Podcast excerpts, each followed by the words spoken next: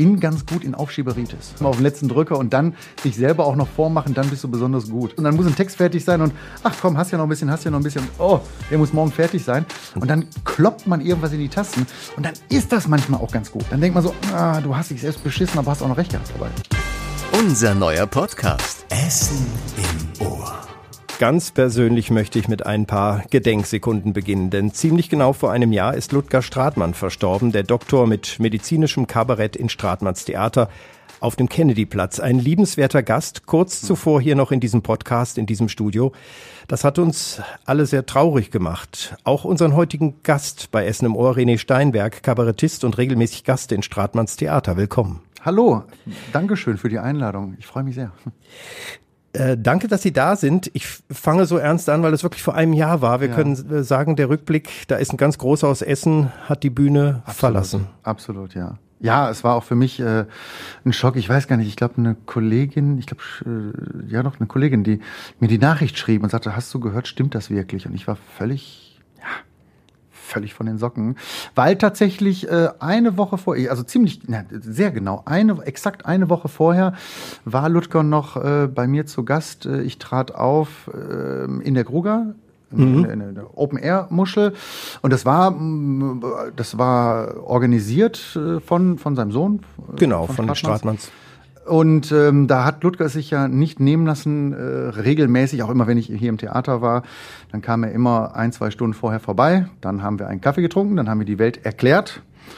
Wenn wir damit fertig waren, äh, haben wir dann noch ein Foto gemacht und äh, dann in, an, an dem Abend ist er dann auch gegangen und er war halt einfach da, war mit seiner Tochter da, Anna, die ihn auch immer äh, furchtbar liebevoll und sehr, sehr lustig begleitet hat. Das war immer ein großer Spaß mit den beiden. Viel, viel Frotzeleien auch da. Und da war es natürlich ein, ein unfassbarer Schock. Eine Woche später erst. Ne? Wir haben noch lustige Fotos gemacht und mhm. alles und äh, war nicht mehr da. Das war ganz plötzlich, ist traurig, deswegen dieses Gedenken einfach am Anfang. Aber wir haben den Podcast vor uns und wir haben natürlich viele Fragen und Pläne. Herr Steinbeck, heute lernen wir Sie kennen. Äh, Sie sollen und wollen äh, für Lachen sorgen, dass ein Publikum nachdenklich, fröhlich, entspannt aus der Vorstellung geht. Jetzt waren wir gerade schon ernst. Wie geht das auch angesichts so vieler ernster Themen in der Welt zurzeit? Es geht wegen der ernsten Themen also es muss ja. Mhm. Das ist gerade jetzt. Ja, das ist ja eine der großen Lehren aus den letzten zwei Jahren. Ich sage mal, die Pandemie, die war natürlich äh, für uns aus der Unterhaltungsbranche, vom Veranstaltungsgewerbe und so weiter. Ein riesen, riesen Last, ein Riesenproblem. Äh, ich habe versucht, mich da durchzulavieren, habe das auch einigermaßen geschafft und ich sage immer, das ist natürlich ein bisschen geschönt, aber ich sage, es war natürlich auch eine berufliche Weiterbildungsmaßnahme. Ich habe unendlich viel daraus gelernt auch unter anderem Unterhaltung, Lachen ist so wichtig. Also das war in den Zeiten, wo wir unter widrigsten Umständen aufgetreten sind, da waren dann auch wenige Menschen da. Die, die da waren, waren die waren Zucker, die waren so toll und die waren so da und die haben so viel Wertschätzung auch gezeigt und auch das ja. Feedback, was ich nachher bekommen habe, war ganz oft dieses, boah, das hat so gut getan. Also noch einmal eine große Aufwertung von dem, was man macht. Also Menschen zum Lachen zu bringen, ist beileibe nicht Tralafitti und Tralala. Das hat, so würde ich jetzt noch einmal viel stärker sagen, das hat eine gesellschaftliche Aufgabe, ja. Wir brauchen es. Aber ja. es ist auch schon mal harte Arbeit, Menschen zum Lachen zu bringen, oder? Ach ja, also ich denke so ein bisschen an die Anfänge. Da ist es natürlich ganz wichtig, dass man immer vor die Wand rennt. also Scheitern als Chance ist eine ganz wichtige Sache. Kommen wir vielleicht noch zu, zu dem, Mit Sicherheit, ja. was auch schiefgehen kann. Und das ist total wichtig im Nachhinein, ne, wenn es dann nostalgisch wird und anekdotisch, kann man darüber lachen. Aber nee, nee, ich würde nicht sagen, dass es harte Arbeit ist. Also ich hatte natürlich auch früher dann Auftritte, wo ich eine furchtbare Nervosität hatte und auch Ängste, klar. Mhm. Und auch Abende, wo man gedacht hat, meine Güte, jetzt kommt doch mal und was ist denn und so. Aber auch da, durch das Stahlbad der letzten zwei Jahre unter, ne, wenn man dann auf einmal zehn Meter Abstand hat zum Publikum mhm. und da mhm. sitzen 50 Leute oder so weit voneinander entfernt, das geht. Das geht alles. Und so ist bei mir generell schon, aber auch jetzt noch viel stärker geworden. Ich habe vor jedem Auftritt immer ganz viel, ganz viel Vorfreude. Also ich habe immer total Bock. Und wenn es dann mal nicht so läuft, dann denke ich immer so, jetzt aber erst recht. Und dann kriege ich Trotzhaltung und dann so, nö, das machen wir uns schon schön. Und dann wird es auch schön. Ja. Wir machen uns diesen Podcast schön, denn jetzt kommen erst noch meine einleitenden Sätze. Das waren die Fragen vorweg und auch ein bisschen Ernsthaftigkeit am Anfang, aber ich glaube, wir werden auch noch lachen. Wir werden diese und andere Fragen nämlich gleich vertiefen. René Steinberg ist unser Talkgast bei Essen im Ohr. Und diese Serie gibt es seit anderthalb Jahren und alle Folgen sind noch online, vom Bischof bis zum Fußballtrainer, vom Impfarzt bis zur Obdachlosen. Schaut mal rein und klickt das Podcast-Abo an, dann verpasst ihr nichts. Alles kostenfrei natürlich. Wenn ihr Fragen habt, dann schickt die an podcast.radioessen.de und wenn ihr einen anderen Podcast von Radio Essen hören wollt, dann gibt es da noch eine Auswahl mit Elvis Eifel oder aus der Musikredaktion und jetzt auch wieder nach der Sommerpause zurück. Der Redebedarf mit unseren Frühteams und im letzten Redebedarf war es auch wieder sehr lustig. Aber das verrate ich noch nicht. Lange Vorrede, aber jetzt äh, stelle ich unseren Gast vor. Jetzt haben wir den Werbeblock schon mal abgeschlossen. Ja, das ist wichtig hier. So, Steckbrief ähm, heißt, ja, ich habe sozusagen okay. die linke Spalte und Sie füllen die rechte mit Inhalt. Ich scharre mit den Hufen und bin gespannt. Ja. Vollständiger Name. René Steinberg. Wann und wo geboren? Am 10.04.1973 in Mülheim an der Ruhr. Wo aufgewachsen und erwachsen geworden? Äh, aufgewachsen in Mülheim an der Ruhr, äh, Heißen, also mhm. Grenze mhm. Essen. Ja. Ich bin quasi, also man kann sagen, auf Kohle geboren, beziehungsweise auf den Resten. Ne? Also da waren ja die Flöze, die dann schon leer waren. Ich bin genauso alt wie das Rhein-Ruhr-Zentrum. Also ich bin ja. quasi, ich bin fleischgewordener Strukturwandel. Mhm. Äh, erwachsen geworden da kann man schon auch sagen, zu einem gewissen Teil in Essen, wo ich ja mein Studium äh, dann absolviert habe und nicht nur an der Universität tätig war. äh, dann bleiben wir da mal. Ihre Ausbildung, da ist das Studium ja mit drin. Ja, nach, äh, nach, nachdem ich das Abitur gemacht habe und ich plötzlich überrascht war, dass ich nicht mehr zur Schule gehen musste, das war total beknackt. Ich habe wirklich, ich, ich, hatte, ich hatte plötzlich das Abitur, gut, NRW-Abi 90er Jahre, machen wir uns nichts vor. Ich komme aus Hessen, das ist doch schlimmer. Nein, und dann wusste ich, dass, ich war so dusselig, ich kann es mir heute auch nicht mehr erklären. Und ich dachte so, öh, und jetzt? Mhm. Und dann wusste ich es nicht. Und dann machten alle irgendwie eine kaufmännische Ausbildung. Und ich dachte, boah, dann, dann mach das doch auch mal. Mhm. Es gab vorher so Berufsinformationsdinge, aber die waren da auch ziemlich schräg. Ich weiß, ich hatte irgendwann mal angekreuzt, irgendwas mit Tieren oder mit Menschen. Und dann kam da irgendwie, glaube ich, bei mir raus, ich sollte Laborbiologe werden. Och, no. Ah, wer weiß, wie das gewesen wäre. Nee, und dann habe ich für, ich glaube, anderthalb Wochen gab es da noch eine berufliche Weiterbildungsmaßnahme fürs Kaufmännische, weil ich natürlich keine, Gott sei Dank, keine Ausbildungsstelle, keine Ausbildungsstelle mehr bekommen habe. Und aus dieser Not heraus, weil ich dann gemerkt habe, oh Gott, oh Gott, was hast du hier eigentlich gerade gemacht und wo bist du da? Und das ist ja gar nichts für dich gab es dann eine schlaflose Nacht. Ein Freund von mir, der äh, Lehramt sich dann eingeschrieben hatte, oder ein Schulfreund. Mhm. Und dann hab, durch den habe ich erst mitbekommen, dass man diese Fächer auch studieren kann, ohne Lehrer zu werden, weil das wollte ich sicherlich nicht. Und dann habe ich gedacht, ey, weißt du was, das ist so schräg gerade, was du machst. Jetzt machst du einfach das, worauf du wirklich Bock hast, ja. nämlich, äh, und dann habe ich mich eingeschrieben in Essen für Germanistik. Also weil ich immer gerne gelesen habe, ein bisschen im Hintergrund oder im Hinterkopf hatte ich da auch, ja, dieses Journalistische fand ich ja irgendwann auch mal ganz mhm. gut. Mhm. Und das hat ja was mit Sprache zu tun, also mach das. Und dann habe ich nach sehr langer Studienzeit, nach sehr, sehr, sehr langer Studienzeit, habe ich dann auch meinen Abschluss noch geschafft. Also ich bin Magister, gibt es heute gar nicht mehr. Das konnte man damals auch noch lang studieren. Also 20 Semester ja. waren da schon noch. Äh das kommt, glaube so, ich, sogar. So der Schnitt der Nicht ganz, Zeit, aber ja. ich, ich, war kurz davor, glaube ich, ja. Germanistik also, äh, auch Mittelhochdeutsch und Mediavistik ja, ja. und diese alten Sachen. Und so. Ja, oh, großartig, ja, ja. also ich habe das als Lehramt gemacht, von daher kann ich ah, mitreden. Ja. ja, da sind wir doch, genau. Ne? Ein, ein Ritter kam an eine Fahrt und so weiter. Also Walter von der Vogelweide im Original mhm. übersetzen, habe ich drauf gehabt. Jetzt gibt's ja inzwischen was anderes, nämlich, jetzt sind wir wieder im Steckbrief, aktuelle Jobbezeichnung. Uh, ja.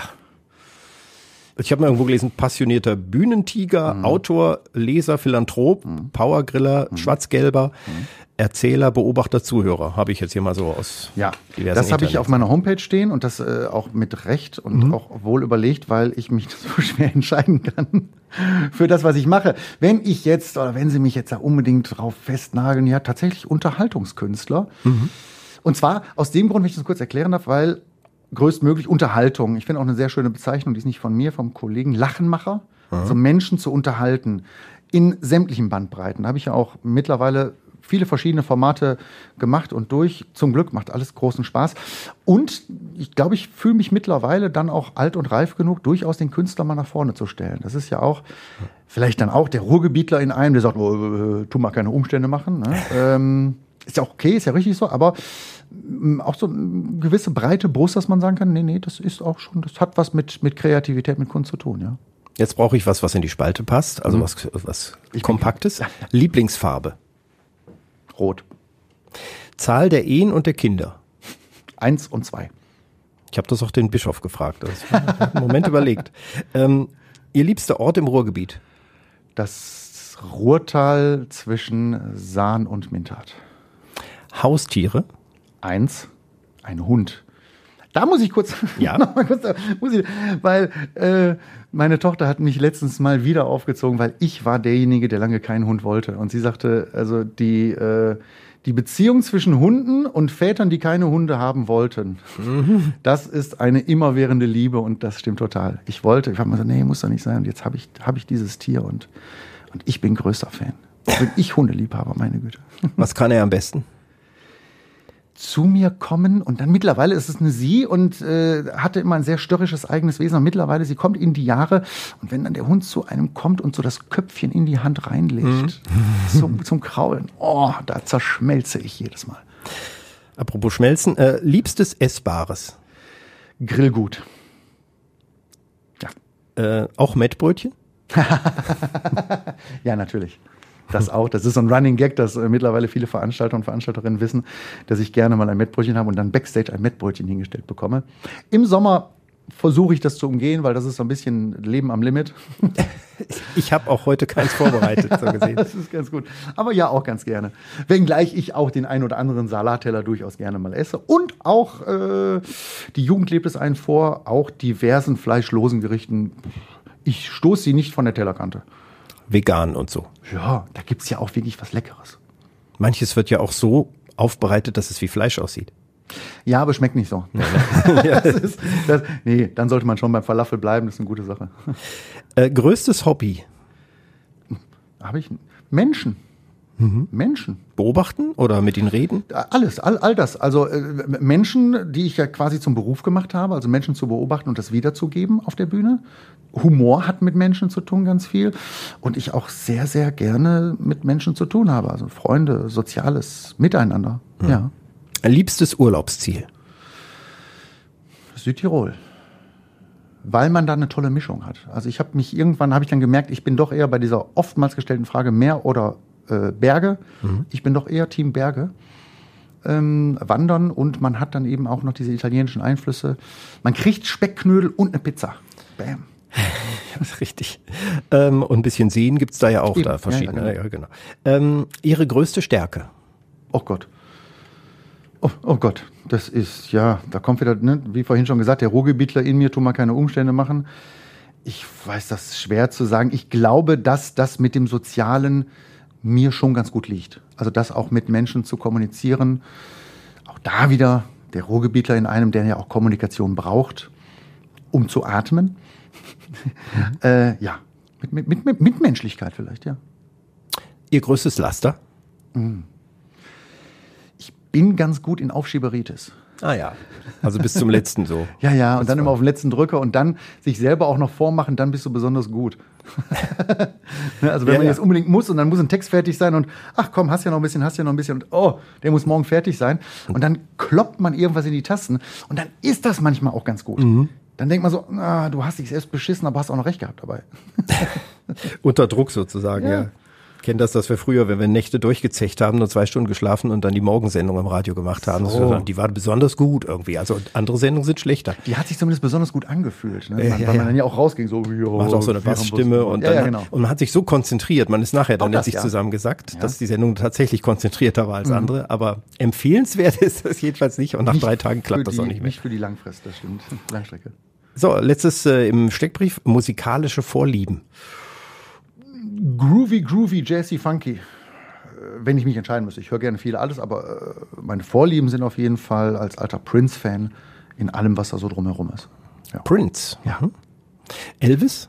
Auch, richtig. Ne, deshalb, also ich, wenn ich mich festlegen muss, dann drauf, aber ich bin auch ein großer Elvis-Fan. Ja, da geht's dann aber auch eher um, um Pride and Passion und Mhm. Präsentieren und, und Em- Emotionen. Elvis ist tatsächlich immer noch, entdeckt man sehr viel, was, was Emotionalität angeht, ja. Und so die aktuelle Musik, wie ist das?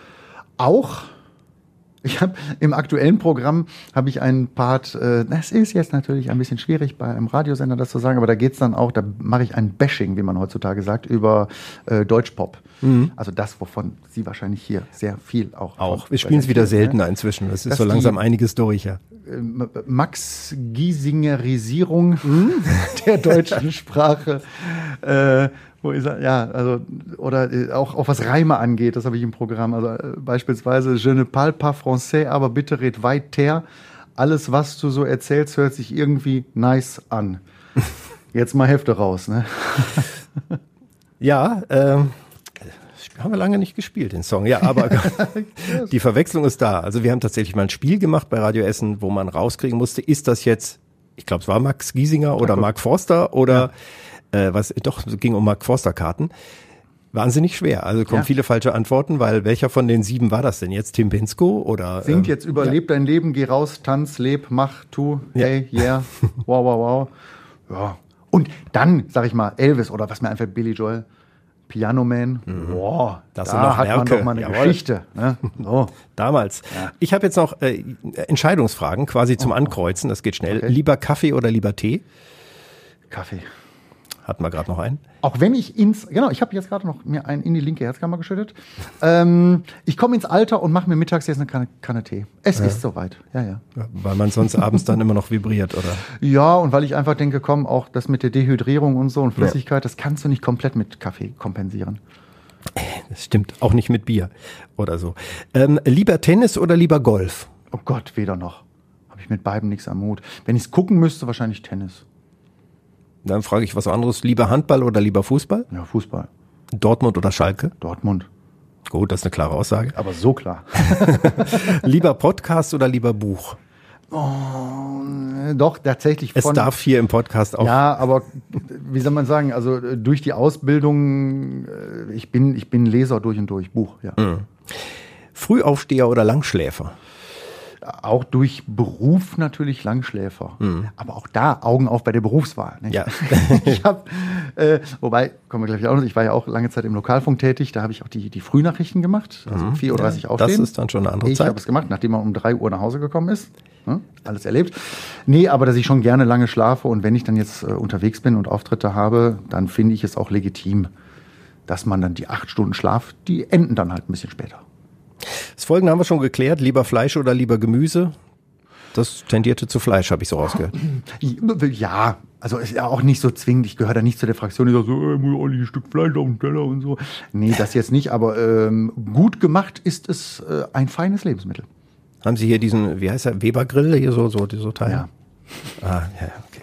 Nichts mit Gas, keine leere Kohle, ja, ja. So, so, so einer bin ich. Ja, ja, dann ist, nee, sofort Schublade, zack. Äh, lieber Hemd oder lieber T-Shirt? Ich tendiere äh, beruflich zu Hemden, privat zu T-Shirts. Dann bin ich heute hier privat und Sie im ja. beruflich. So ist es nämlich. Äh, Radio oder Fernsehen Radio. oder anderes? Radio. Radio, gut. Radio. Gut. So, dann haben wir das. Sowas von, nee, da jetzt nochmal das hohe Lied, auch wirklich Radio. Ja, ich wollte da jetzt sowieso, ich wollte hier Absolut. umblättern. Ich, Ich habe hier so einen Zettel, den ich mal wegmache, sondern kommt nämlich auch Radio. Sowas von. Ja, genau. Ähm, der lebende Beweis eigentlich, René Steinberg, dass man im Radio anfangen und dann Karriere machen kann. Es ging los, ja, ja. Nicht? Ja, doch Über die. Karriere Ja, reden wir gleich noch. aber- Radio ging, äh, ging los mit äh, Radio Mülheim, glaube ich. Antenne Ruhr hieß es damals Antenne noch, der Ruhr. Sender für Mülheim und Oberhausen. Ja. Ist er heute noch, aber heute ist er Gesplittet. geteilt und Ja, ja, sagt, genau. er sendet für Radio Mülheim und aus dem anderen Studio für Radio Oberhausen. Ja, ja, aber teilweise mit, mit unterschiedlichen Inhalten natürlich Mhm. für jede Stadt. Das war immer ein besonderer Spagat natürlich. äh, Was sendet man aus Mülheim, was für die Oberhausen auch interessant sein könnte. Beide Städte haben tatsächlich nicht so viel miteinander zu tun. Und da habe ich angefangen 1994. Nachdem ich aber zwei Jahre vorher schon mit Einschreiben ne, des vorhin schon erwähnten Studiums Bei der Antrittsvorlesung sagte der Professor, und mach, also wenn Sie jetzt Germanistik studieren, machen Sie bloß was nebenbei, sonst wird das alles nichts. Mhm, stimmt, das, das, sagen, haben die damals gesagt, ja, weil sie auch ist schon ja auch, wussten. Ist ja auch was dran, ja. natürlich. Und dann habe ich erst einmal äh, bei der Lokalzeit, ich habe meine journalistischen Grundkenntnisse bei der WAZ Stadtteilzeitung Essen-Kettwig angefangen. Ne? Also Kettwig, richtig. guck an. Kettwig hatte damals Mhm. noch, ich weiß gar nicht, ob sie es heute noch haben, ähm, ein eigen, äh, einen eigenen Lokalteil, dreimal die Woche. Mhm. Kam der raus, eine kleine Redaktion. Und das war das aller, allerbeste natürlich, äh, weil da kommt man sofort ans Machen dran, wie man hierzulande zu sagen pflegt. Und in Kettwig, Gruß an alle Kettwiger und auch Kettwigerinnen, äh, da passiert jetzt nicht so viel. Das heißt, man kann auch auf die journalistische Spurensuche gehen. Man kann gucken, recherchieren, sich überlegen. War ganz, ganz tolle Zeit. Dann machte kurze Zeit später, ich glaube 93, 94 äh, Lokalfunk. Ich kam 94 dann dazu. Und auch da äh, alle, äh, alle Perlen des Lokaljournalismus habe ich mitgemacht. Und ich muss sagen, zum Glück. Perlen des Lokaljournalismus. Also alles, was man so im Radio machen kann. Also sie haben morgens Nachrichten gemacht und äh, Kurioserweise alles außer Moderation. Ich habe ich hab auch mal moderiert, aber relativ wenig. Und ich weiß bis heute gar nicht warum, weil mich das. Ja, doch, ich glaube, ich weiß warum, weil mich das nie so interessiert hat. Äh, weil ich viel lieber raus wollte. Weil ich viel lieber gucken wollte und auch da wieder, ne, Hobby Menschen. Das fing da ja schon an, ähm, zu schauen, was machen Menschen. Das hat mich immer schon sehr, sehr fasziniert. Also sämtliche Kaninchenzüchter, ne, diese Klassiker oder auch diese Klischees, äh, Kaninchenzüchter, äh, Kleingartenvereine, die Waldweihnacht der Pfadfinder in Kettwig. Ich weiß nicht, ob sie immer noch gibt. Grüße, würde mich sehr interessieren. Ich bitte um Nachricht. Ja. Ähm, jedes Jahr immer hingegangen. Das war super, auch beim Lokalfunk zu recherchieren, zu gucken. Wir hatten Alfred, oh, ich weiß leider nicht mehr, wie er hieß, ein Oberhausener, der sein, der das Stärkrader Heimatmuseum bei sich im Keller gemacht hat. ach, herrlich, ja. Herrlich, ne? Ja, ja. Solche Geschichten. Ich habe jedes Stadtfest total gerne gemacht. Auch eben halt die Liebe zum Radio da entdeckt, weil man dann ja mit Tönen arbeiten konnte. Ich war relativ schnell, habe ich gemerkt. Ich hatte vorhin gesagt, ich bin relativ langsam. Ich lasse mich, also ich bin Mister Bauchgefühl. Also ich gucke immer, wo ist der Spaß, wo geht's lang, wo treibst dich hin? Und dann muss man ja eigentlich keine Entscheidung mehr treffen, weil man lässt sich halt so dahin treiben. Und da habe ich natürlich schnell gemerkt, die Ratssitzungen und so weiter, das interessiert mich bedingt. Rausgehen, Menschen, äh, Stadtfeste, O-Töne, die Typen, die am Bierwagen stehen, äh, interviewen, am besten, wenn sie schon ein bisschen was Intus haben. Hier im Ruhrgebiet ein Fundus an Sprüchen, eine, eine Goldgrube. Der Würstchenbrater, Bräter, also Ja, ich krieg ich jetzt, also boah, bin, ich bin immer noch begeistert. Das ist toll. Jahrelange Begeisterung kommt jetzt, bricht jetzt wieder Ja, raus. wirklich toll. Er Bricht sich bei an. Das war begeisternder als das Germanistikstudium wahrscheinlich. Nö. Nein? Auch Nee, da Lief das auch. parallel eigentlich? Ja, ja, ja. Deswegen habe ich ja so lange gebraucht. Ja. ja, ja. Nee, also da auch, auch im Studium habe ich ganz viel Freude gehabt. Mhm. Auch weil Schule, boah, ich, also war anwesend, Mhm. äh, ist, glaube ich, die Überschrift und Unterschrift. Äh, Schule war da, war jetzt nicht so besonders großartig für mich. Und so aber auch dann, als ich dann plötzlich an der Uni war und plötzlich merkte, ey, du kannst dich jetzt hier nur noch mit dem beschäftigen, was dir Spaß macht. Du kannst Bücher lesen, du kannst drüber reden. Da war ich schon und bin es tatsächlich immer noch Feuer und Flamme. Zurück zum Radio. Gab es da irgendwelche kuriosen Dinge? Wir haben jetzt schon eben von Alfred gehört mit seinem Museum im Keller und so, also irgendwelche Ereignisse, Pannen, Dinge, die hängen geblieben sind? Ja, unbedingt. Nicht? Also äh, das fängt natürlich schon an bei damals noch, äh, Sie werden sich auch noch an die Zeit erinnern, wenn man mit den äh, Kassettenrekordergeräten Ja, raus... Ja, Die Sony. Ja, ja, genau. ne, diese, diese großen schwarzen Dinger. Entschuldigung. Und man kam dann zurück und dann hat man die Kassette eingelegt und plötzlich merkte man, die lief nicht, die rauchte ab. Äh, das waren so diese kleinen technischen Pannen, die dann kamen. Ich erinnere mich, es gibt es, das müssen wir vielleicht sogar noch mal fragen bei den Kollegen von Radio Mülheim. Es gab einen legendären Lacher, als ich nämlich Nachrichten gemacht habe. Und ich weiß gar nicht genau, was die Nachricht war. Und ich musste, wie es halt häufiger vorkommt, ich, aus welchem Grund auch immer musste ich lachen. Wenn man Lachen Ja. unterdrückt, es Ja, verstärkt sich total. Und ich kicherte schon. Der Moderator bekam es mit und triggerte mich an und machte diverse Scherze. Und es, es endete in einer mehrminütigen Lachsalve, wo der Moderator, äh, Gregor Lenz war das damals, auch noch sich total verbaselte und die falschen Knöpfe gedrückt hat. Teilweise auch. Wir hatten einen O-Ton vom damaligen Oberbürgermeister Ober, in Oberhausen, Burkhard Drescher. Mhm. Der O-Ton kam von einer Aufräumaktion. Und der O-Ton war, wo Burkhard Drescher einfach in einem klaren Duktus sagte, da gibt es Erbsensuppe und für jeden einen Sack. Also das war irgendwie halt so Schülerräumen auf mhm. und was gibt es dafür? Da gibt es Erbsensuppe und für jeden Sack. Und ich erinnere mich noch daran, wie äh, der Moderator dann irgendwie äh, Verkehr, Wetter habe ich gerade verschlunzt, schauen Sie raus. Und man hörte mich, er hat, hat dann auch mein Mikro offen gelassen, mhm. weil ich einen totalen Lachflash hatte. und er sagte, Wetter habe ich verschlunzt, gucken Sie raus, ist da. Auf der A3, was gibt's denn da? Und dann drückte er auf den Knopf und dann kam, da gibt es Erbsensuppe und für jeden einen Sack. und ich bin fast gestorben und äh, hat dann noch über den ersten Titel mein Mikro aufgelassen. Und dann irgendwann kam ich Tränen überströmt aus der Sprecherkabine raus und wir guckten uns an und ich dachte so, oh Gott, oh Gott, oh Gott, was gibt das jetzt? In dem Moment schellte schon das Telefon und wir dachten so, jetzt ruft der Chef an, mhm. es gibt richtig Gasala. Und es waren die ersten Hörerstimmen, die wirklich selber auch mit Tränen in der Tränen unterdrückter Stimme, aber die sagten, was war das denn? Danke, danke, danke. Pure Unterhaltung. Ja. Großartig natürlich, ja, ja, In dem Moment fühlt sich das nicht so an, ne? aber äh, es ist einfach draußen. Ich weiß ja auch, wenn ich mir was merke im Radio von früher, von anderen Sendern, die ich gehört habe, es waren meistens diese Highlights, die Pannen, die ja. Besonderheiten, wenn die Musik nicht kam und der Moderator heute musste zehn Dagmar Berghoff mit dem WC-Turnier, ne, ist ja immer noch so ein, so ein legendärer ja, Versprecher, das bleibt hängen. Es darf nicht so oft passieren, sonst nutzt es sich ab, aber wenn es einmal passiert und auch wieder Radio, man ist live dabei. Mhm. Dann ist das. Ich hatte eine Sache, wo ich auch gemerkt habe, vielleicht noch eine kleine Anekdote, mhm. wo ich auch gemerkt habe, das Seriöse ist vielleicht nicht so meins. Da würde mich gleich auch noch die Meinung des Fachmanns interessieren. Ich hatte Frühnachrichten und man war damals ja mit dem Moderator zusammen im Studio und relativ autonom. Mhm. Und dann war der 6. Dezember morgens und ich machte, als wir beim Radio sagen, die sogenannte Rausschmeißernachricht. Also als letzte ja. kommt eine bunte, Was bunteres, ne, irgendwie ja. so. Und ich habe dann einen Schalk im Nacken wohl gehabt und fand sehr lustig und finde es eigentlich auch bis heute noch lustig. Habe die Nachricht formuliert und dann auch so live vorgetragen, also wurde so gesendet.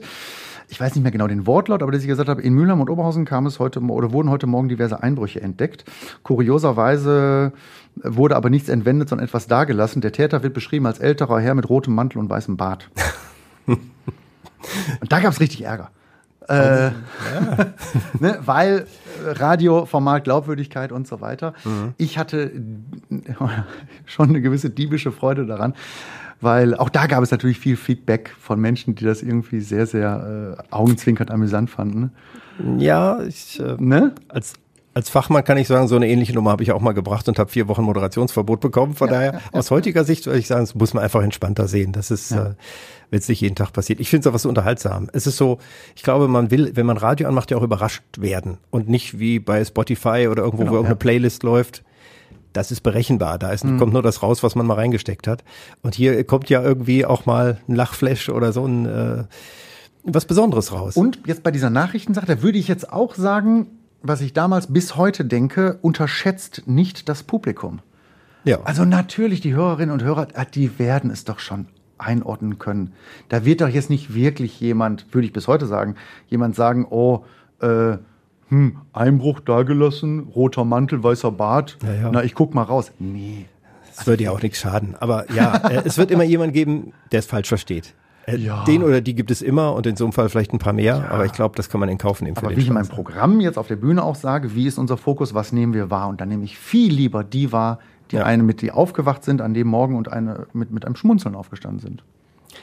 Beim Radio, letztes Wort, Sie beschreiben sich als gelerntes Radiogesicht. Mhm. Das ist ja ein zweifelhaftes Kompliment. Ich kenne nur Leute vom Fernsehen, dass die sagen, sie sind Fernsehgesichter, weil das Gesicht doppelt so breit wie hoch ist. Aber mhm. das ist ja dieser alte Gag. Aber Radiogesicht hey, das ist auch ja. schon äh, mit einer gewissen Doppel, ja klar. Also, ja, ja. Äh, das ist so dieser, die Älteren erinnern sich, der sogenannte Mel Sandak-Effekt. ja. Ne? Ach ja, das Wir haben ihn gehört und haben gedacht, mein Gott, dieser coole Typ mit dieser unglaublichen Stimme. Und da hat man ihn gesehen und man hat gedacht, oh, so hätte ich ihn mir nicht vorgestellt. Und das ist ja, ich weiß nicht, wie es bei Ihnen ist, aber was man häufig hört, ähm, so dieses, ach, das habe ich mir, also ich habe mir sie ja ganz anders vorgestellt. Ja, das ist fast jedem Moderator, auch mal Radiomoderator auch passiert und man denkt dann lange drüber nach. Ja, ich hatte das mal, das habe ich aber jetzt noch im Programm, wo ich sage, dass ich so einen großen Spaß daran habe. Weiterhin Menschen machen Sachen und mhm. das Beste kann man sich nicht ausdenken. Eine Anekdote hat eine Freundin mir erzählt. Sie saß im Publikum und neben mir ein älteres Ehepaar und ich komme dann raus auf die Bühne und sie sagt zu ihm, guck mal, im Radio sieht der Steinberg ganz anders aus. Leider kann man das ja heute gar nicht mehr so sagen, weil die Leute kennen einen doch aus dem Internet oder haben irgendwo ja. schon Bilder gesehen oder so. Ne? Aber eine Zeit, wo man nur die Stimme hatte, da war das tatsächlich spannend. Ja, aber im Radio arbeiten Menschen, die mit der Stimme arbeiten und bestenfalls, also es sind ja wenig schrille Stimmen dabei, bestenfalls angenehme Stimmen, die irgendwie klingen. Und damit verbindet man dann ja auch ein angenehmes Gesicht, welches nicht immer zwingend an der Stimme dran hängen muss. Bleiben wir mal dabei. Wie bekannt ist René Steinberg? Werden Sie auf der Straße angesprochen? Selten. Manchmal ja, aber. Ich glaube, das hätte mit, was, was ich regelmäßig gehört, Millionär moderieren muss dann sein, damit die Leute ja. tatsächlich so, sich so ein Gesicht einprägen. Ne? Oder anders gefragt, würden sie sich als A-Promi, B-Promi, F-Promi, Z-Promi, also wo würden Sie sich so, so einordnen? Kann man das? Ich habe Schwierigkeiten generell mit, mit dem Begriff Promi und Prominent. Äh, auf, aufgrund dessen, dass ich meinen Beruf ausüben darf, nehmen mich Menschen wahr. Aber prominent ist, glaube ich, generell noch was anderes. Also bei mir ruft ja noch nicht mal das Dinner-Dings da irgendwie an. Das, äh, nee, ja, ja, prominent. Gut, jetzt bin, da darf ich hier Gast sein. Ich darf natürlich auch dieses Format jetzt nicht untergraben, um Himmels Willen. Nee, aber ich sage mal, ich kann natürlich auch schon schlecht gelaunt einkaufen gehen, wenn ich wollte. Äh, mhm. Und dass es dann irgendwie auffällt, aber mich nehmen Menschen mitunter mal wahr. Ja klar, weil die mich dann gesehen haben und so aber es hält sich sehr im Rahmen. Das ist ja auch ein Unterschied zwischen Radio und Fernsehen. Im Radio wird man nicht so oft wahrgenommen. Ja. Das erzählen Moderatorinnen wie Angela Hecker bei uns ja. zum Beispiel. Normal wird sie nicht gleich erkannt, auch wenn vielleicht irgendwo mal ein Plakat hängt. Aber wenn sie zum Beispiel zahlt an der Kasse und dann taucht der Name auf einer Kreditkarte oder so auf und dann, ach, Angela Hecker, sind Sie die vom Radio und so. Also beim Radio ist das ja wesentlich verdeckter. Aber wenn man dann eben doch schon mal ein Publikum hatte, äh, checken wir mal. Also ähm, was war so der größte Bühnenauftritt, also das größte Publikum in, in Live? Oh, wir waren einmal ähm, in Mörs beim Comedy Arts, da waren es 1000, ja, irgendwas wahrscheinlich so um die, um die 1000, 1500. Ja, mal eben 1000 oder über 1000 Leute und dann ja. TV kommt ja Klar. gelegentlich nur, da hat genau. man ja dann noch, noch mal ein paar mehr, die einsehen. Ja, aber auch Fernsehen hat ja lange nicht mehr die Relevanz und die Wahrnehmung in der Masse, mhm. wie es früher mal hatte. Ne? Also wenn man jetzt, was weiß ich mal, 80er äh, Jahre äh, wetten das, klar, dann war man Talk of Town. Äh, aber das ist es ja auch nicht mehr. Und hier und da bin ich in Kleinkunstsendungen mal zu sehen. Aber da äh, reißen sich auch noch äh, keine älteren Damen irgendwelche Kleidungsstücke vom Leib, wenn ich über die Straße gehe. Sie sind ja auch schon auf andere Comedians gestoßen, logischerweise immer wieder, ist ja durch die Arbeit klar. Oder äh, auch so jemand wie Olli Welke, der ja. mit mir beim Radio damals bei Radio RST abwechselnd die ah, Frühsendung moderiert okay, hat, um ja. den Bogen auch noch zu spannen. Ich muss mich ja hier Product Placement auch die, den eigenen Namen immer noch droppen. Spielt gar keine Rolle eigentlich. Aber das, äh, Olli Welke, äh, der ist ja regelmäßig im Fernsehen, der ist mhm. bekannt. Mhm. Würden Sie sowas gerne machen oder wäre Ihnen das too much? Also Bekanntheit ist für mich gar kein Kriterium. Also ich möchte jetzt nicht bekannt sein oder prominent sein. Das, das zählt mhm. gar nicht. Das ist der eine Teil der Frage. Und der ja. andere so ein Format, das die Heute-Show? Format wie die Heute-Show, das kann sein, das weiß ich nicht genau. Also ich habe ein, eine gewisse Vorsicht vor Fernsehen als gelernter Radiomensch. Insofern, weil Fernsehen ist ein sehr, sehr großer Apparat, mhm. den man zu bewegen hat. Und da ist auch viel Organisation vonnöten und machen wir das so, machen wir das nicht. Wenn man jetzt, also wir beim Radio, wir gehen raus mit einem Gerät und machen Umfrage, wenn das nichts wird, ja, dann war es halt so. Aber wenn man jetzt mit einem Team rausgeht, mit ja. Kameraleuten, Kamerafrauen, Ton und so Aufwand. weiter, ja. dann ist der Aufwand ja viel größer, die Wahrnehmung ist eine andere. Also ich finde Fernsehen oftmals auch und habe da ja auch meine Erfahrungen gemacht und äh, auch an Formaten mitgearbeitet und so weiter aber es ist nicht dieses frisch auf den Tisch Prinzip, wie wir es beim Radio haben. Was waren das für Formate? Ich habe bestimmt Pottkinder, ein Heimatfilm, sowas in der Richtung? Da habe ich einen Cameo-Auftritt gemacht, ja, da habe ich ein bisschen, bisschen geschauspielert. Ich habe ähm, für diverse Formate, Comedy-Formate geschrieben. Wir haben auch mal beim WDR sowas wie, äh, das war eigentlich auch der Punkt, wir haben mal sowas wie Night wie heißt es denn überhaupt nochmal? Äh, Talk, Talk-Format, Night, Night, wie heißt denn das, was Harre Schmidt gemacht hat? Wie heißt das Format?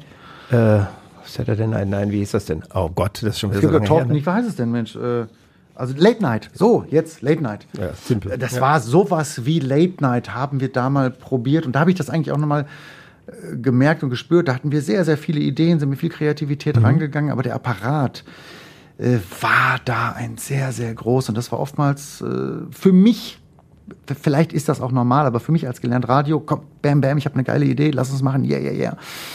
Ähm, und da war es einfach nicht so. Und das hat mich eher abgeschreckt. Aber Radioleute äh, machen ja manchmal auch gerne, gibt ja auch aus manchen äh, Sendeanstalten, die machen dann gerne mal so eine Quizshow oder sind dann im Fernsehen. Ähm, oder so wie Eckhard Hirschhausen, wie wäre das hier, so ein, so ein, so ein Quiz, Quiz des Menschen für René Ja. Steinberg, der Menschen liebt? Ja, das fände ich schon schön. Natürlich, klar, aber das ist ja der Unterschied, ob man jetzt, äh, weil Olli Welke ja auch sehr viel in der Sendung macht und plant, also der Ja. ist ja auch redaktionell sehr, sehr involviert und baut das alles auf und die ganze Woche sind die da unterwegs. Aber im On zu sein, wie wir sagen, also vor den Kameras zu stehen und zu agieren mit Menschen, ja, jederzeit, sehr gerne. Falls Oder so- jemand mithört, ich bin bereit. Oder sowas wie René Steinberg wandert. Ich meine, es gab ja auch schon, Ja. da sind wir wieder bei Ludger Startmann genau wandert sehr, und viele andere große Dinge. Botschaften. Ja, sowas finde ich natürlich toll. Weil da ist man ja einfach unterwegs, man hat mit Menschen zu tun und dann wird man begleitet von Kameraleuten und man kann dann ja sich auch mit in den Schnitt setzen, aber es sind dann andere, die dann auch entscheiden. Und man ist dann derjenige, der als Darstellender äh, Input liefert, der performt. Das finde ich spannend, ja. Als Moderator jetzt heute Show hat man natürlich, bam, der, jetzt kommt der, jetzt muss ich Ja, das ja. dann da. Ja, das ist schon. Äh, haben Sie Ruhrgebietsvorbilder? Also denken wir mal an so Legenden wie Dieter Krebs, Jürgen von Manger, Helge Schneider jetzt oder Ingo Appelt, kommen ja auch aus Essen. Richtig, äh, Vorbilder, Vorbilder in dem Sinne nicht. Äh, Ist auch die Frage, zu welchem Zeitpunkt. Also Ludger äh, schon insofern vor, weil wir hatten mal, oh, das ist auch schon echt eine Weile her, das war Anfang der 2000er, da bin ich ihm, glaube ich, auch zum ersten Mal begegnet. Weiß nicht genau, im Ebertbad und da, was war ein Fußballabend, der wurde auch aufgezeichnet fürs Fernsehen und ich war da als Autor. Und da hat er eine Nummer gemacht äh, als Jupp, äh, ich erinnere mich noch, wie war das nochmal, äh, Gewinnen oder Blut am Pfosten. Irgendwie sowas. Äh, also äh, Legenden der Kreisliga. Und wie er da den Saal auf links gezogen hat, hat mich schwer beeindruckt. Auch mit dieser, mit diesem Mutterwitz, mit dieser Bodenständigkeit. Das fand ich schon beeindruckend, war natürlich zu einem späten Zeitpunkt. Da war es, ich hab, weiß, dass ich 1984, da war ich ja noch klein, aber Els Stratmann natürlich, äh, Ah, ja. Olympia hat sie da ja Comedy-mäßig, würde man heute sagen. Das habe ich sehr wahrgenommen und ich glaube, das war auch so der erste Moment, wo ich dachte, ach guck mal, die redet ja so wie hier. Alle. Und das äh, kann ja ganz lustig sein. Das fällt mir ein, ja. Ich hoffe, ich tue jetzt niemandem Unrecht, wenn ich immer nachdenke. Nee, aber No, äh, ja, da gibt es sicher noch für mehr. Tegmeier aber, bin ich ein bisschen zu jung, den habe ich noch wahrgenommen, aber äh, nicht mehr so ganz. Da sagen ja auch Kritiker, der war ja eigentlich gar nicht des Ruhrgebiets. Das, das, wenn man genau hinhört, ja. merkt man, das ist eher eine Kunstsprache Ja. als der hiesige Schnack, ja. Äh, Sie selber schreiben ja auch und sind nicht nur im Ruhrgebiet, sondern landesweit unterwegs, kann man ja sagen, für die Kollegen vom WDR auch mit Comedy. Wir haben ja hier auch Comedy im Lokalradio und Radio als Gattung wollen wir mal hochhalten insgesamt. Und ähm, das sind ja auch viele Serien, immer wieder neue. Dann äh, mit mit Ursula von der Leyen, die ist ja äh, die ist ja immer aktiv ge- quasi. Äh, das das äh, vorher Familienministerin mit den vielen Kindern und so. Ähm, da, da muss ich schon auch schmunzeln. Und das läuft ja auch weiter. Ähm, fällt einem da immer, also Es läuft nicht mehr ganz so weiter. Also äh, eigentlich, die Serie ist eigentlich beendet. Es, es heißt jetzt anders. Also es heißt Familie Teenie-Stuss. Es ist eigentlich das gleiche Setting. Die Kinder sind älter geworden und es ist dieser Familien-Teenager-Schnack äh, oder das Thema. Mhm. Aber es sind die gleichen Chefsprecher.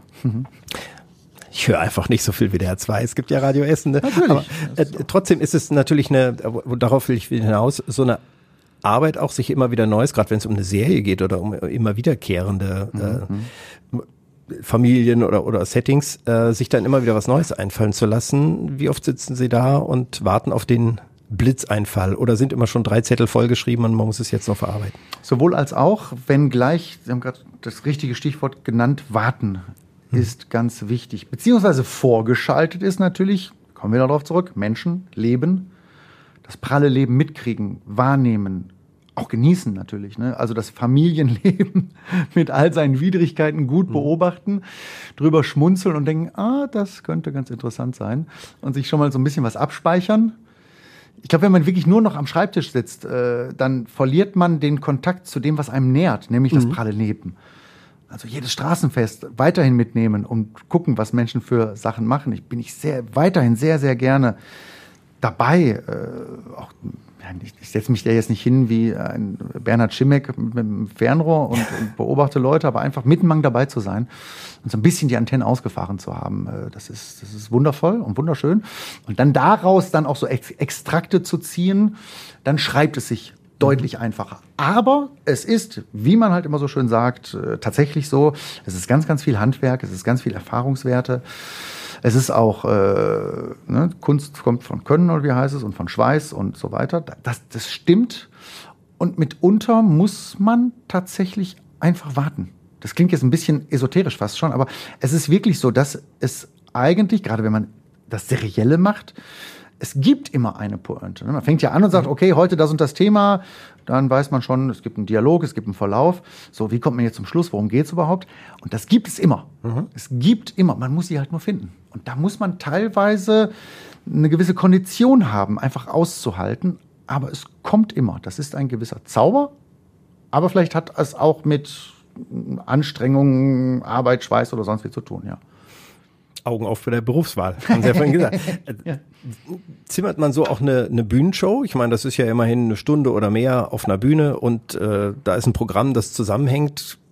Entsteht das zusammenhängend von A bis Z oder entsteht das aus lauter Puzzleteilchen? Wie kann man sich das vorstellen? Also nur für den Fall, dass ich nochmal diesen ja. Job ergreifen möchte? Dann ist ganz wichtig, dass man sich vorher erst einmal generell klar macht, wie bei vielen Dingen, äh, wie, bei vielen anderen Dingen auch, was will ich überhaupt? Hm. Also vom Ende her denken mhm. ist, glaube ich, ganz generell eine wichtige Sache. Also was möchte ich, wenn ich am Ende sage, danke Essen, mhm. es war schön mit euch. Was soll vorher passiert sein? Wie sollen die Leute drauf sein? Womit schicke ich die jetzt raus? Nachdenklich oder ne, genau. kaputt gelacht ja. mit Bauchmuskel. Genau, da gibt es ja, genau, mhm. hier, Ludger, der die komplett auf links gezogen hat, hatte auch hier sehr schöne filigrane Momente. Ein anderer Mensch, der mir einfällt, der auch in dieser Stadt wohnt, Hagen Reter, mhm, mhm. äh, der ja da mit äh, ganz anderer äh, Kante und auch Ernsthaftigkeit unterwegs ja. ist und die Leute bestimmt in einer anderen Gestimmtheit auch äh, rauslässt. Und das muss man sich vorher überlegen, was will ich? Und dann sagt man so, okay, was kann ich? Ich hatte, das war auch noch zu meiner Zeit im Lokalfunk, die Gelegenheit, Josef Hader äh, zu interviewen, der in Oberhausen auftrat, ein Kabarettist aus Österreich, ganz toll, was der macht. Und den habe ich gefragt, wie würden Sie, da war ich der, da, da war ich noch der Fragende. Ah, ja. Heute bin ich der Großvater. Ähm, und da habe ich gefragt, wie würden Sie das beschreiben, was Sie auf der Bühne machen? Und dann sagte er einen sehr, sehr schlauen Satz, den ich mir auch so genau auf die Fahnen schreibe, nämlich er sagte, ich würde sagen, ich versuche das Publikum mit den mir zur Verfügung stehenden Mitteln bestmöglich zu unterhalten. Mhm. Und da hat er sowas von recht. Mhm. Weil wenn ich jetzt sagen würde, so wie ich drauf bin, wie ich einfach als Mensch bin, ich kann nicht das machen, was Hagen Räther macht. Nicht jemand anders sein. Wenn ich das noch so toll fände. Imitieren, kopieren, ja. Das wär's nicht, das kann ich nicht, das ist nicht meins. Also was ist meins? Mhm. Was ist das mir zur Verfügung stehende? Und dann gucke ich, was will ich loswerden, was will ich erzählen, welche Formen kann ich bedienen. Ich finde sehr schön, das mache ich sehr gerne auf der Bühne, verschiedene Formen, Formate, mhm. mal was vorlesen, mal was singen, Tanzen ist tatsächlich, da kommt, da komme ich endlich dazu, das Optische auch mal nach vorne zu schieben. Und so baut sich dann das Programm. Also welche Formen habe ich? Was möchte ich gerne erzählen dann natürlich? Ne? Welche Themen? Mhm. Was interessiert mich selber? Auch da, es geht immer nur da lang, meiner Meinung nach, was mich selber interessiert, was mich berührt, was mich bewegt. Alles andere ist, das ist wirklich Tralafitti. Also wenn ich mir jetzt irgendwelche Nummern schreiben lasse, das wäre ja möglich über, was weiß ich, äh, äh, Frühstückstassen, Kaffee, Henkel. Gibt es mhm. bestimmt eine tolle Comedy-Nummer für. Warum sollte ich die erzählen, wenn mich das nicht ja. berührt oder bewegt? Also es ist alles von Ihnen. Ja. Ja. An wem testen Sie die Gags oder Passagen? Nicht an der Familie.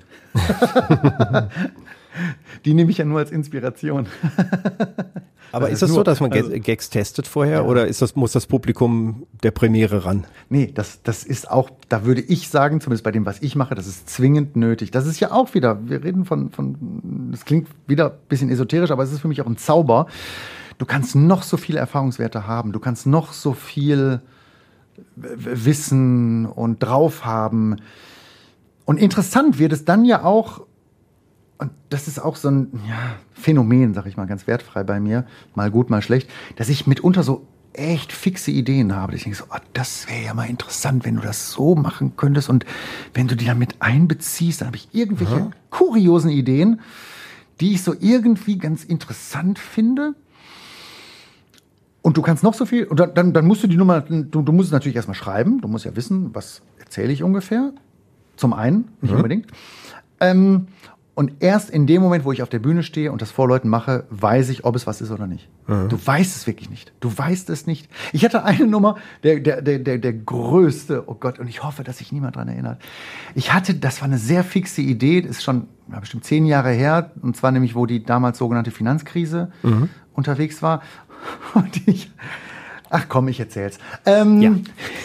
Meine fixe Idee war, das wäre doch total cool und unterhaltsam, wenn du die gesamte Entwicklung der Finanzkrise in einem Song erzählst. Ui. Welcher Klingt Song? Und dann kam mir die mhm. nächste fixe Idee, wo ich dachte, ey, Bohemian Rhapsody. Mhm. Genau. Das ist aber. Das war die, weil, war dann eine der ersten Einfälle. Da gibt es ja, ähm, ähm, wie, wie heißt es im Original?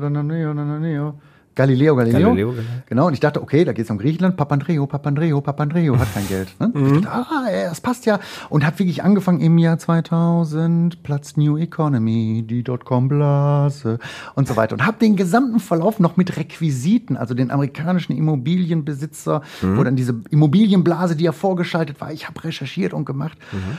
Und die Nummer dann fertig gehabt und dann habe ich sie vor kleinem Publikum getestet. Wie mein Schwiegervater, schöne Grüße, sagen würde, ich habe sie zweimal gespielt, zum ersten und zum letzten Mal. und diese komplett überforderten und fragenden Gesichter vor mir. Mhm. Und ich wusste schon nach 30 Sekunden, was hast du da gemacht? Und ich wusste aber auch, du hast noch fünf Minuten vor dir. Das Ding ist sechs Minuten fast, ja, ja. und dann zu performen mit Hütchen auf und so weiter. Es war unfassbar. Knallhart durchgezogen. Und ich wusste es vorher nicht. Ja. So, äh, auf der anderen Seite gibt es aber Nummern, wo ich dann auch so jetzt auch äh, im, ja, momentan, ich mache es schon auf der Bühne, aber es ist eigentlich für ein Programm, was im Anfang nächsten Jahres kommen soll, Ruhrgebietsprogramm.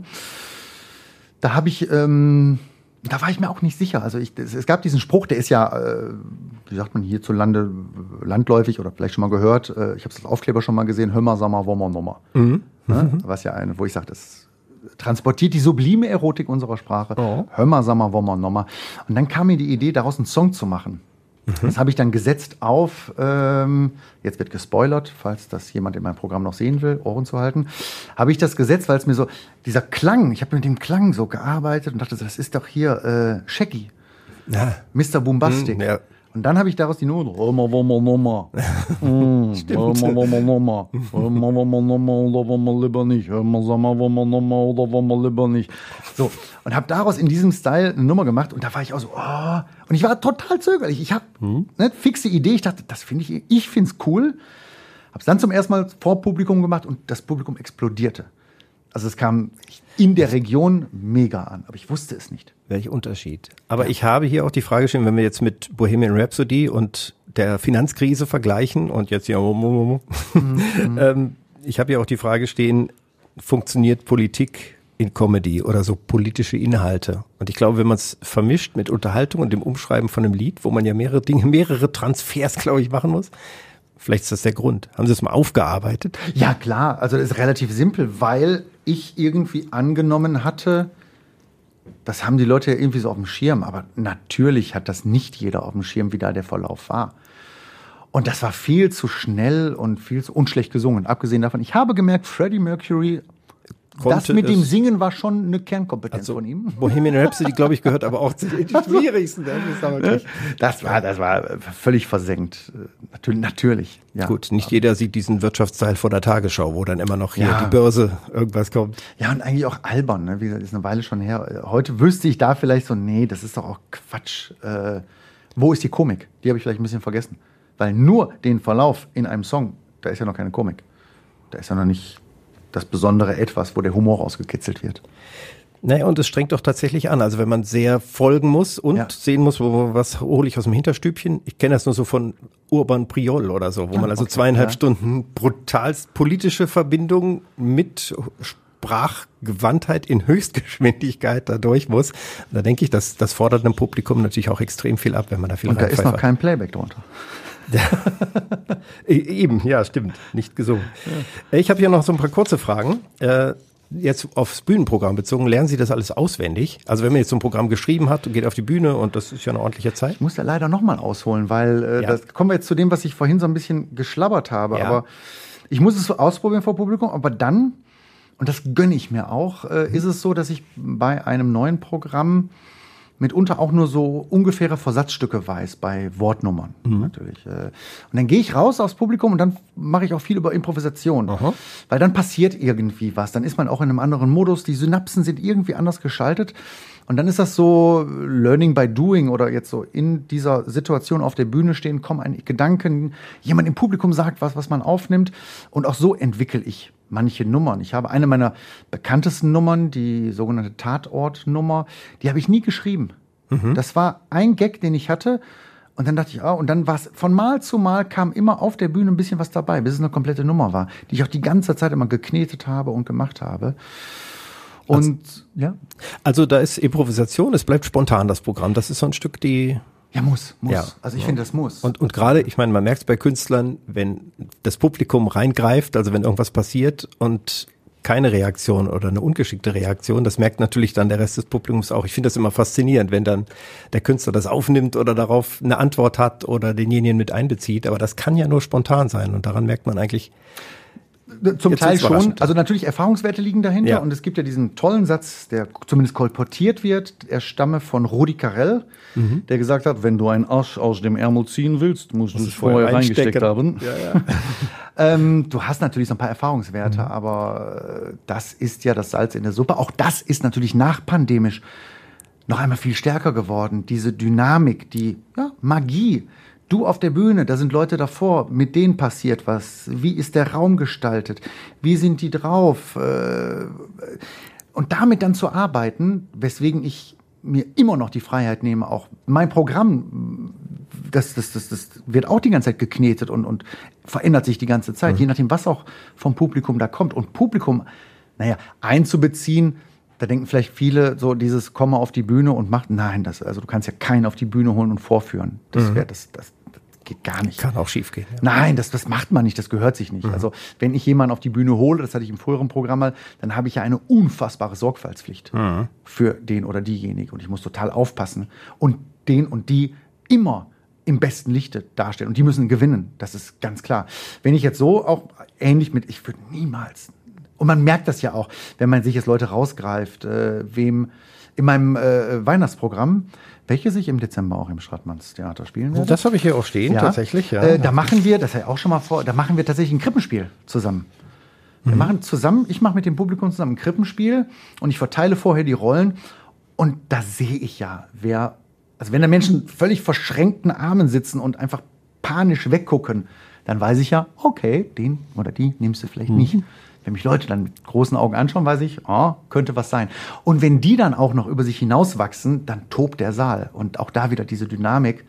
Ich kriege wieder furchtbar leuchtende Augen, weil dieser Zauber von Live ist mhm. ein boah, unfassbar toller. Äh, kleiner Einschub, ach du Fröhliche, am 1. Dezember in Stratmanns Theater. Das ist eine Vorbereitung. Ja, ähm. da muss ich auch mal hier wieder einen Punkt machen. Ähm, Gab es schon mal einen Blackout auf der Bühne? Also ja. zwischen aller Improvisation und äh, guter Routine? Einmal mhm. tatsächlich. Also ich da erinnere ich mich.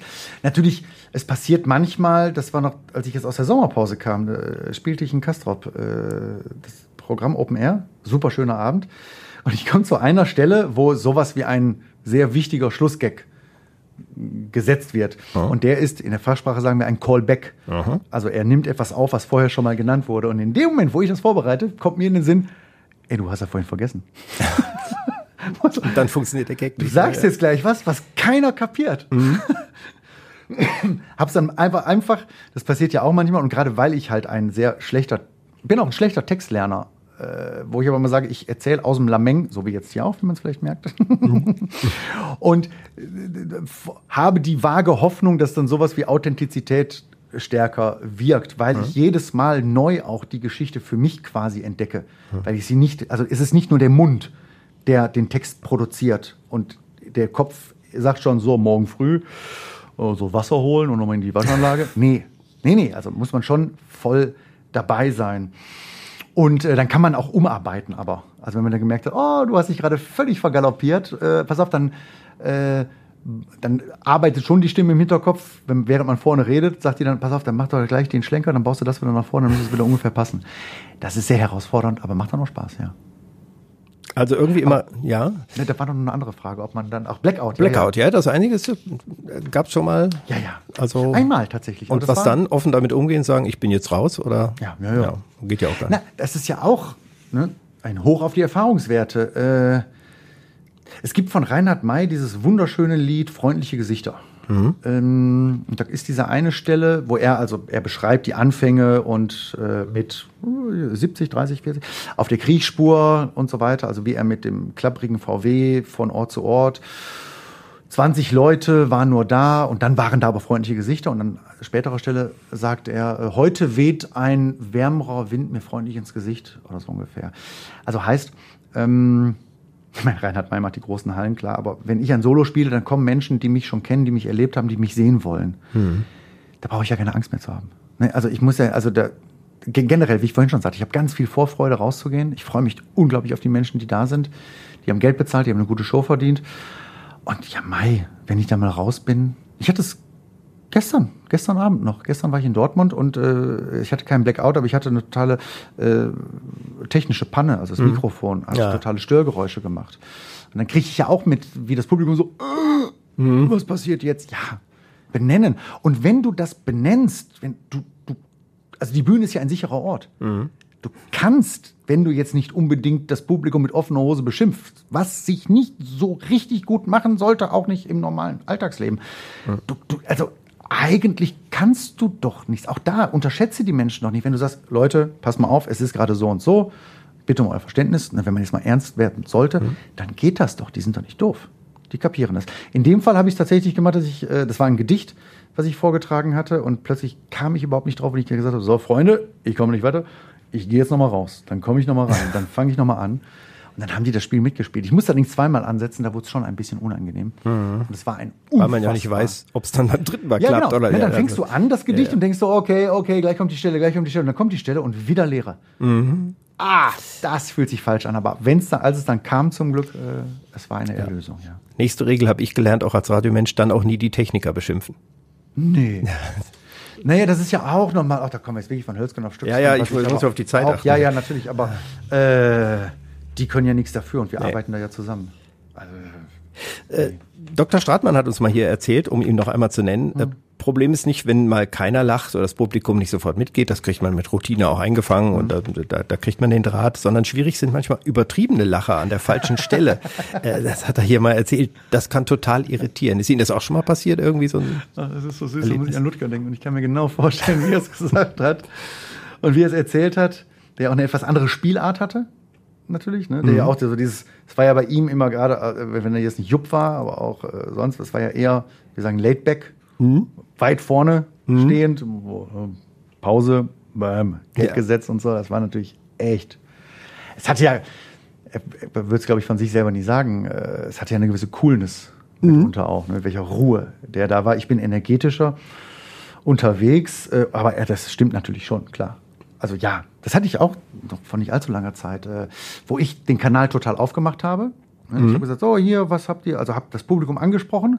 Es war im Ruhrgebiet, spreche im Ruhrgebiet Menschen an, die sagen, so, der will, dass wir reden. Bam, ich bin dabei. Und dann war da eine Frau, die äh, ein bisschen überdreht hat, die ein bisschen zu viel gemacht hat. Aber auch da, das liegt ja in meiner Verantwortung. Ich habe sie ja angesprochen. Und sie hat gedacht, oh, okay, dann geht das ja. Und dann war es ein bisschen viel und sie hat dann auch ein bisschen zu viel gelacht. Mhm. Und dann aber ja, muss man halt versuchen, das irgendwie Zeichen zu geben und so weiter. Zu sagen, sei mal still, gehört sich ja auch nicht. Aber das geht auch schon, aber das macht einen durcheinander, ja. So, jetzt überspringe ich mal hier. Beim Radio geht die Zeit ja auch schnell vorbei. Ich habe ja noch Werbung fürs aktuelle Programm. Ich habe noch was über Mülheim und Essen. Was nee, das wir? müssen wir aber machen, das aktuelle Programm. Ja, ja, das machen wir, das machen wir auf jeden Fall. äh, deswegen gehe ich ja immer schnell drüber. Ich hatte noch die Frage, ähm, ne, Mülheim, Essen. Also Sie haben ja beides und das war ja fast an der Grenze. Ich habe eine Essenerin geheiratet. Also das ist doch Ach, jetzt ja, mal. Also das ist natürlich ja. Und Wobei sie natürlich sagen würde, ich bin Stillenserin. Das ist auch wichtig, ja. Und naja, und dann jemand, der in Kettwig schon, also. So, und jetzt nochmal hier richtig, genau, in Kettwig und ich habe noch, also in Essen studiert, Mhm. in Kettwig angefangen und jetzt wird richtig aus dem Nähkästchen geplaudert. Meine Kinder sind Essener. Ach guck, hier im Ja. Weil nämlich Spital geboren. Ich habe nicht geschaltet. nee, das seinerzeit meine Frau, ähm, es war, ist, mittlerweile gibt's die gar nicht mehr, aber in Werden. Weil ja eben die Geburtsstation die einen sehr, sehr guten Ruf hatte. Und sie sagte, äh, da möchte ich gerne hin, da fühle ich mich einfach total wohl. Und ich dann erst, äh, als ich dann da zum Standesamt ging, dachte, Essen da als Kinder. steht ja jetzt Essen als Geburtsort. Ja. So. Aber gut, äh, gute Gesellschaft. Atze Schröder ist ja auch bei uns in Essen geboren, hat uns ja hier auch schon erzählt im Podcast. Von daher äh, willkommen. Ähm, ich habe noch die Quizfrage: Was hat Mülheim, was Essen nicht hat? Die Ruhe mitten durch die Stadt. Und darauf sind die äh, Mülheimer sowas von mitunter auch übertrieben stolz. Ich merke, oh, wie alle Hörerinnen und Hörer die Augen verdrehen und sagen, ja, die Mülheimer. Ja, lasst uns das. ja, die Baldeneysee. ja, Zum ja, Beispiel. wenn man ein bisschen rausfährt. Aber ich hatte, ich hatte an was anderes gedacht, weil ich fahre nach Mülheim eigentlich immer so zweimal im Jahr. Nämlich, äh, da gibt's Elektroschrottcontainer. Die haben wir in Essen nicht. Ja, Echt nicht? die gibt's nicht in Essen. Ach, guck mal. Ja. Was Mülheim alles zu bieten hat. Ich höre Und natürlich das Rhein-Ruhr-Zentrum. Ah, Das ist fast, fast noch Essen. Und wir haben ja Das- auch den Limbecker Platz. Ja, und so. gefühlt ist das Zum Essen. Beispiel. Finde ich auch. Und es kommen äh, äh, bei mir jetzt, ich wohne in Sahn, da kommen auch die Essener teilweise zum Schuhe kaufen hin. Ach ja, cool. Aber Schuhe gibt's in Essen ja auch. Aber vielleicht gibt's dann davon. Äh, eine Einkaufsstadt sein. So, jetzt äh, Freiwillige vor. Ja. Jetzt erst recht. Äh, läuft jetzt auch im äh, September. Also zum Beispiel in Gladbeck, in Aachen und dann Essen, Stratmanns Theater am 30. September. Kann man ja auch alles nachlesen. Ähm, Freiwillige vor. Das Mhm. ist ja auch eine Ansage. Jetzt erst recht heißt es dahinter auch. So nach dem ganzen Corona-Kram Ja. gibt's wieder was zu lachen.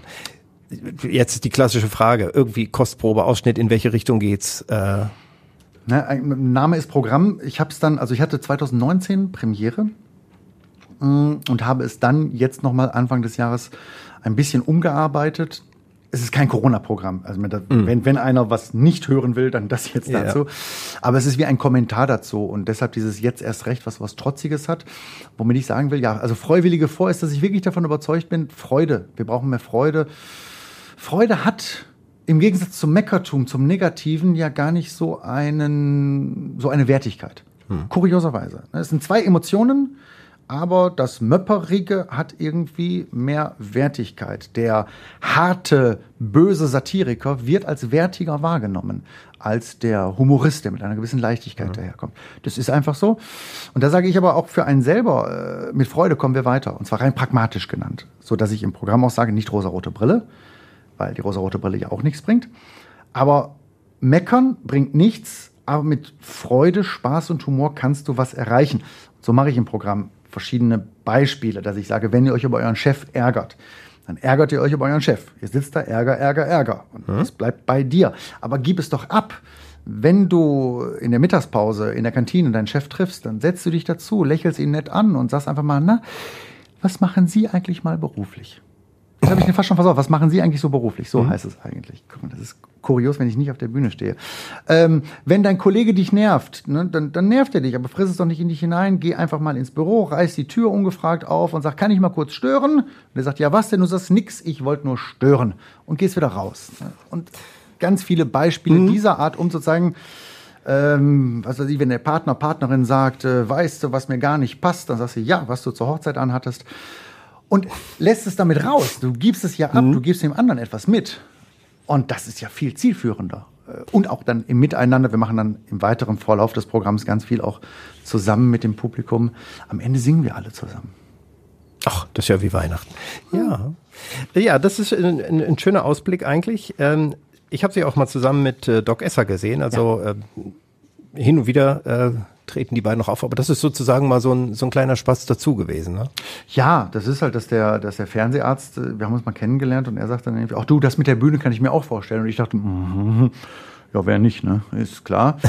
Und dann hatte ich ihn aber mal eingeladen, weil ich auch so ein Bühnenformat habe und hatte, äh, wo man so Gäste hat und mit den verschiedenen Sachen macht. Und dann habe ich so gemerkt, das läuft ganz gut. Und so haben wir jetzt ein kleines Programm, äh, wie soll man sagen, Sidekick oder was auch so schön läuft und wo wir uns immer wieder treffen und wo wir sagen, wir beide, der Humorist und der Arzt treffen sich, weil wir beide betrachten ja den Menschen. Wir beide betrachten Menschen von unterschiedlicher, mit unterschiedlicher Herangehensweise. Und jetzt schmeißen wir mal die Gewerke zusammen unter der Frage, was tut einem Menschen gut? Und da kommen wir zu interessanten Ergebnissen, weil es geht dann natürlich um Achtsamkeit, um äh, Entschleunigung. Das sind ja alles Themen, die ich als Humorist auch habe. Menschenliebe, Freundlichkeit, mhm. da kommen wir wieder zusammen, wo er mitunter oder in, an diversen Stellen kann er dann ja auch das, die, das quasi medizinisch unterfüttern dass er sagt, Menschen, die eine positive, optimistische Lebenseinstellung haben, leben statistisch tatsächlich länger, bekommen weniger Herzinfarkte und so weiter. Wir könnten noch Stunden hier weiterreden. Ja, René Steinberg, es gibt ja eine Internetseite und alle Termine, das ist ja nicht das Thema. Wir haben ja gerade über Freiwillige vor, jetzt erst recht geredet. Da gibt's Termine hier bei Stratmanns Theater und dann die Weihnachtsaufführung, etwas gesagt, wo auch gesungen wird. Ach du Fröhliche. Hm. Ich habe und das ist, glaube ich, auch gut Werbung zu machen, weil es immer noch schwer mit dem Kartenverkauf. Nach Corona ja. kommt das schwer in Gang eigentlich. Ne? Absolut. Und da kann man natürlich niemandem einen Vorwurf machen. Also Publikum ist weiterhin zurückhaltend. Zwei Jahre lang wurde gesagt, Obacht, Vorsicht. Und ja. man ist so ein bisschen rausgewachsen. Ich sage, es steckt den Leuten ja noch in den Knochen. Das Vorsicht und es war, wo ich da Kritik übe, ist tatsächlich das sogenannte Wording, also dass der damalige Gesundheitsminister sagte, Veranstaltungen sollte man meiden. Mhm. Im weiteren Verlauf, das war bei einer Pressekonferenz, sagte er nochmal explizit Hochzeiten und Partys.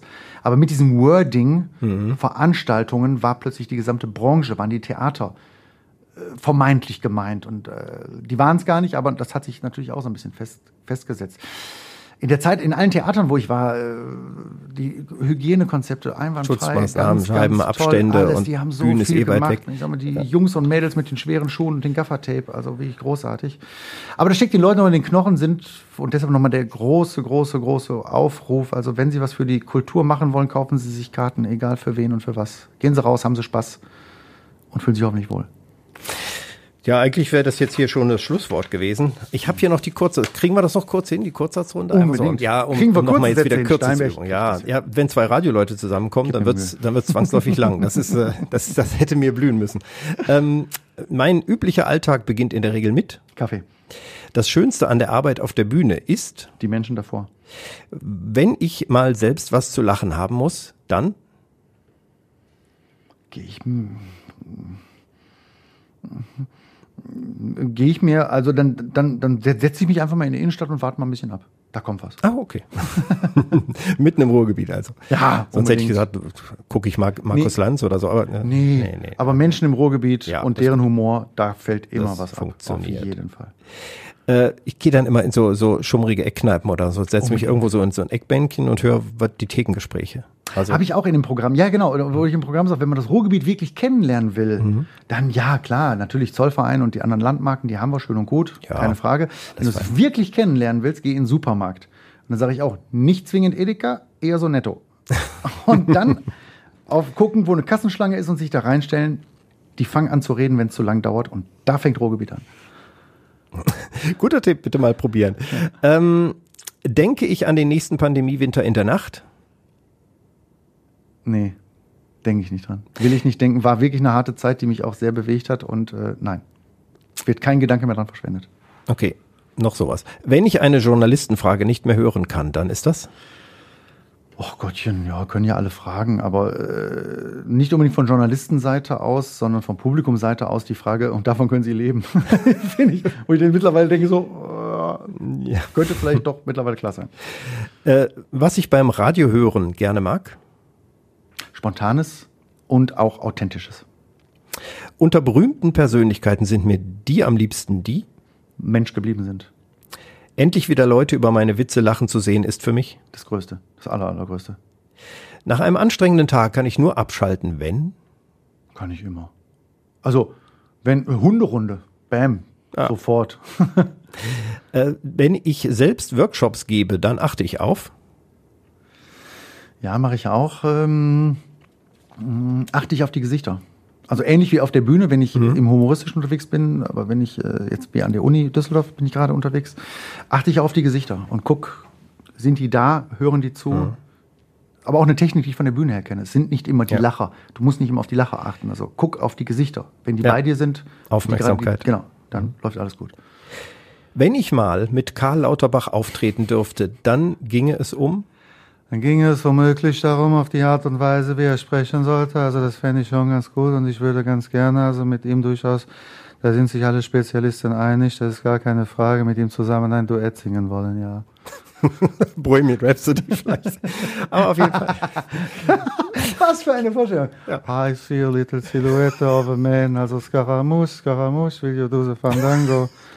Thunderbolts of Lightning, very, very frightening me. Das ist natürlich aber klar. Müssen wir noch ein bisschen vorsichtig sein, ja. Das ist es doch. Das, Danke, das super Nummer. sehen, ja. Die überlege ich wirklich, ist gut. Ähm, Galileo. großartig. So, da ist jetzt live eine Nummer entstanden. So, ja, das, jetzt haben wir eine Stunde Podcast, um hier jetzt tatsächlich nochmal was rauszuwerfen. Ähm, äh, ich benutze die sozialen Medien gern für Nee, um Werbung zu machen, aber auch für teilweise um Sachen auszuprobieren, aber auch um Fragen zu stellen. Folgt mir auf Facebook und Insta. Äh, fast jedes Wochenende stelle ich immer Fragen und warte auf die Antwort. Auch da wieder dieses Phänomen. Guck, was die Leute drauf haben, was von denen kommt. Du kannst es dir nicht ausdenken. Da kommen ganz tolle Sachen. Ich stelle immer so tricky Fragen. Also was würdest du, letztens war die Frage, was würdest du deinem 14-jährigen Ich sagen? Da kommen unglaublich spannende Antworten. Also da wirklich Social Media auch als, ne, das ist keine Einbahnstraße. Muss ich auch mal drauf. Wir sind jetzt bei TikTok. Wie ist es mit TikTok? Ist noch. Haben meine Kinder mir verboten. Ah, oh, Nein, Papa, bitte Ja, nicht. verstehe. Nein, bin ich raus. wer weiß, was als nächstes kommt. Ja, das war jetzt auch die Kurzsatzrunde zum Schluss. Unser Gast äh, hat gleich das letzte Wort. Das machen wir noch. Aber ich spreche schon mal die Abschiedsworte. Das war Kabarettist und Autor René Steinberg aus Mülheim. Aber wir haben gehört, da ist auch ganz viel Essen drin und dran. Regelmäßig auch in Essen auf der Bühne. 30. September mit dem Programm Freiwillige vor in Stratmanns Theater auf dem Kennedyplatz. Karten gibt's noch. Geht mal hin und unterstützt die Künstlerinnen und Künstler. Das haben wir gerade gehört die sich für euch kreativ betätigen und Spaß auf die Bühne bringen und in unser Leben. Spaß auch bei uns im Podcast-Abo. Den Redebedarf mit unseren Frühteams gibt's auch überall, wo man Podcasts runterladen kann. Und Essen im Ohr. Nächstes Mal zu Gast. Da wird's auch ernst. Der Chef der Stadtwerke Essen, Dr. Peter Schäfer, unter anderem zur Gasversorgung im Winter und was die Stadtwerke tun können, wenn sie kein Gas mehr in den Leitungen haben. Aber ich frage ihn natürlich, ob er trotzdem auch Spaß hat im Leben und in seinem Job. Denn das ist ein sehr interessanter Job, glaube ich, gerade im Moment. Wer mitreden will oder sich beschweren oder was auch immer, kann sich melden unter podcast.radioessen.de. Ich bin Christian Pflug, übergebe zum Schlusswort an René Steinberg, unseren Talkgast heute, der bei Essen im Ohr wie gewöhnlich dieses letzte Wort hat. Liebe Hörerinnen und Hörer, danke für die Aufmerksamkeit. Und jetzt macht mal Folgendes, weil, wie ich vorhin gesagt habe, es ist keine Einbahnstraße. Und vielleicht einfach jetzt mal abschalten, entweder gucken, wer um euch rum ist, oder einfach mal rausgehen und Menschen, die euch draußen begegnen, vielleicht einfach mal was Nettes sagen oder einfach mal freundlich sein. Weil wenn man die ganze Zeit immer meckert und denkt, alle sind bekloppt und so, kann man ja einfach mal das Gegenteil machen. Und ich bin fest davon überzeugt und glaube absolut daran, das wirkt. So simpel das klingt, aber einfach mal alle ein bisschen netter zueinander sein. Essen im Ohr. Der Podcast Talk mit Christian Pflug. Überall da, wo es Podcasts gibt.